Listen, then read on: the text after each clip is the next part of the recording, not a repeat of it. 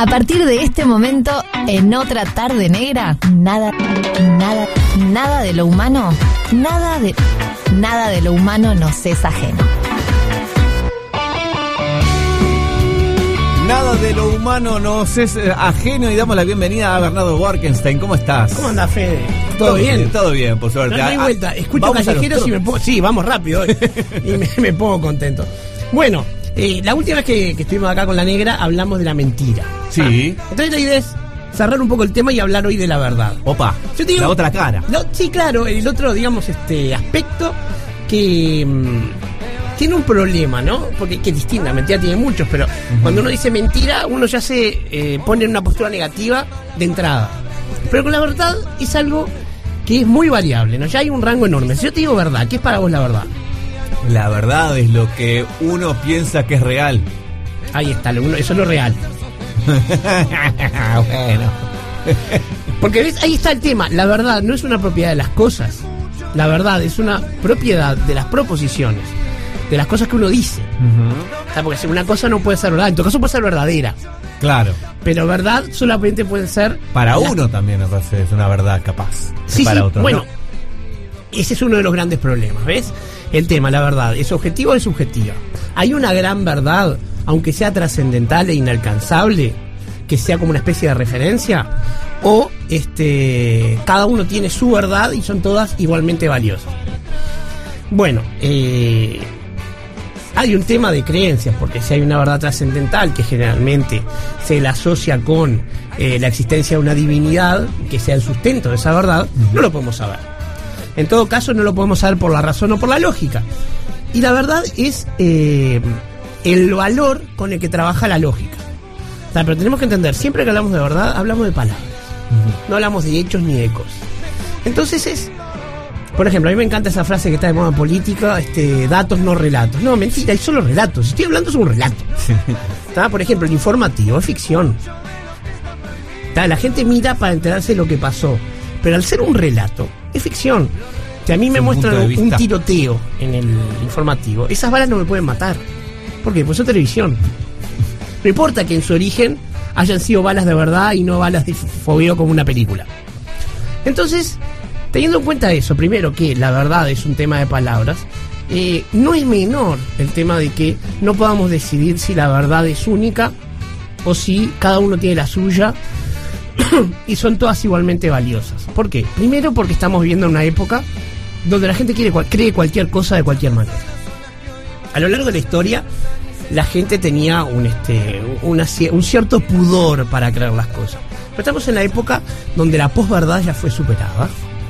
O sea, no es que la posverdad no existiera antes, por supuesto que sí. Pero nosotros este, pusimos de moda la palabra y le caminamos por arriba. Hoy en día la gente cree verdaderas estupideces.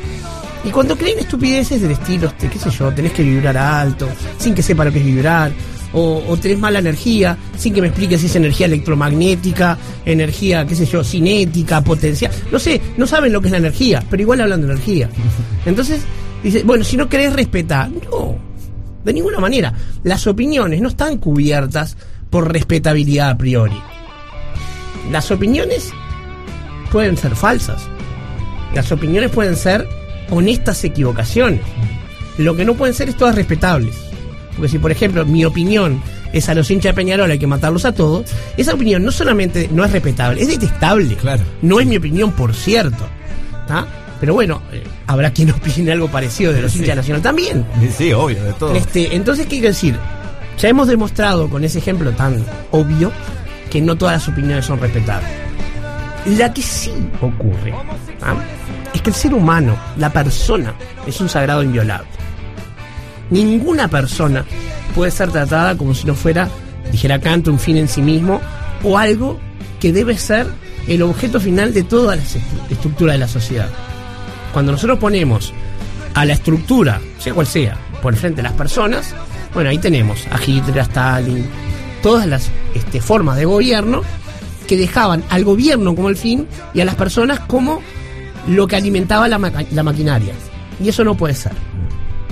Y en cuanto a la verdad, entonces, dado que no podemos llegar a eh, esa última fuente de verdad posible, llegamos a cosas como esta. El otro día estaba mirando video de TikTok, que es una cosa que yo hago para descomprimirme cuando tengo un ratito.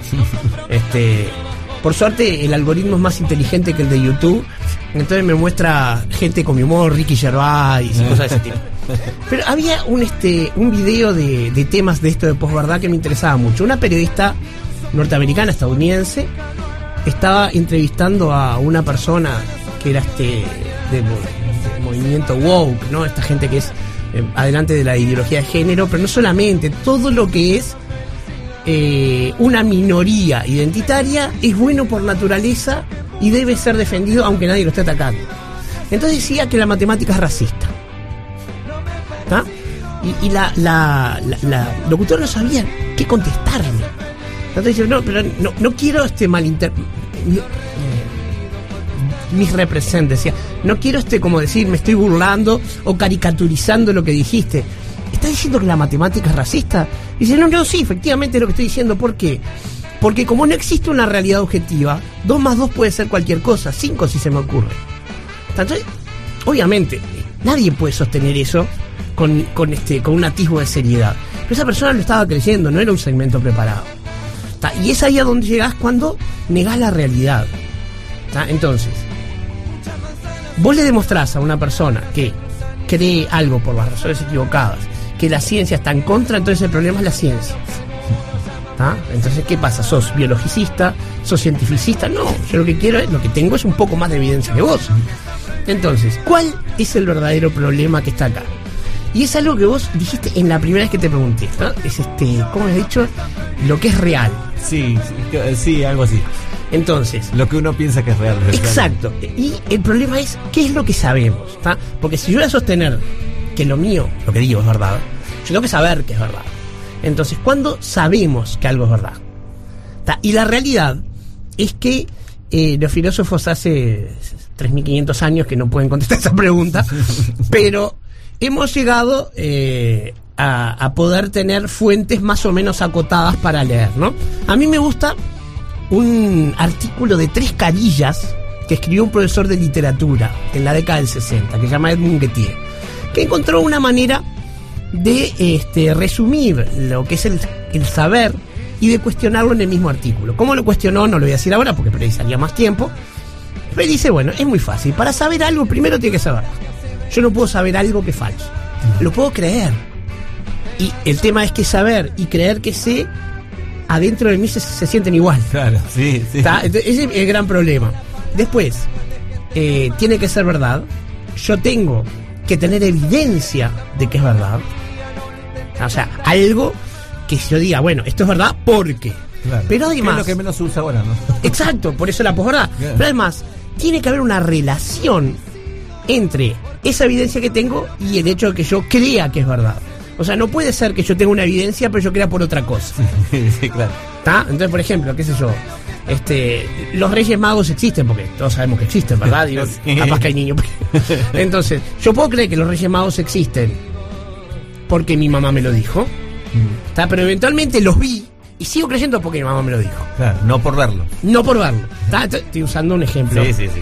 Entonces, el gran problema es que como las personas que no se toman la molestia de estudiar los fenómenos sobre los que quieren opinar, este, no pueden diferenciar como nadie puede, porque ninguno de nosotros puede diferenciar lo que yo creo saber de lo que realmente sé. Ahí es donde tenemos que ir a buscar evidencia. Claro. Y además, como te dice, tener una relación entre la evidencia y la razón por la cual yo creo. Claro. Entonces, ese es el tema, ahí es donde se caen los terraplanistas. Claro.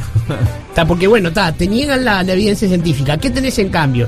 Y bueno, ta, eh, yo me divierto Para mucho. contrarrestarlo, claro. Claro, me, me divierto mucho escuchando los argumentos terraplanistas porque ya Eratóstenes hace dos mil años nos había refutado. Sí. Está usando como herramienta dos palos y un camello. Está, o sea, es este in- increíble, pero estamos en ese momento donde, digamos, la, discusión en serio, hace un par de años estaba con los antivacunas y los de la pandemia, y era serio porque si bien se cometieron excesos y hubo respuestas irracionales de los gobiernos, lo peor que podía pasar era que hubiera caos. Entonces, lo peor que podía pasar era que la sociedad se moviera para cualquier lado. Entonces, está, eh, no fue lo mejor que se podía hacer, fue lo que se pudo hacer con poco tiempo y recursos acotados.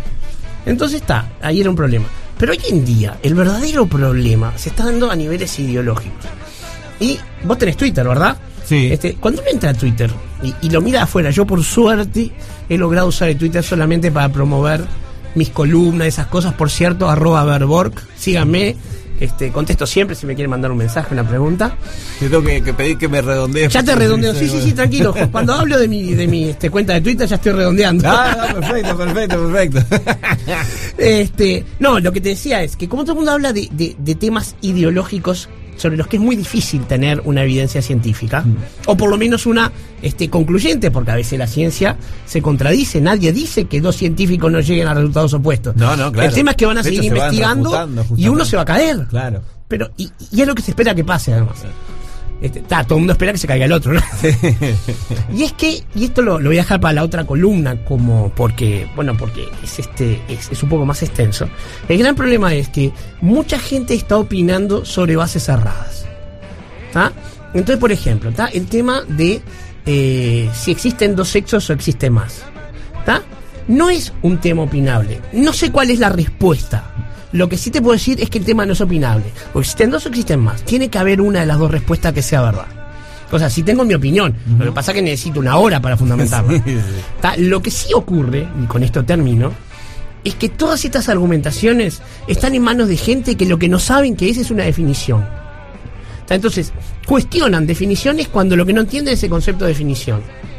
¿Tá? Una definición, y termino con esto, es eh, resumir las características generales que tiene un objeto o un concepto. Las generales. Nadie quiere decir que todos los ejemplares que se adaptan tengan todas las mismas características. Entonces ahí, claro, si yo me enfoco en las excepciones y quiero negar la definición con eso, lo único que demuestro es primero que no sé lógica y segundo que no sé lo que quiere decir la propia palabra definición y seguimos la semana que viene. Excelente, Bernardo, me agarraste justo con tomando agua. pero, Bueno. pero redondito, redondito igual. Este, muchas gracias por, por, bueno, por todo este tiempo. Lamentablemente tenemos hoy. Sí, sí, sí, hoy viene rápido y bueno, de atrás, pero- el tiempo es tirano, cosa que no se dijo nunca en la radio. Y eso es verdad. y es verdad, además. Un abrazo, Fede. Hasta la semana que viene.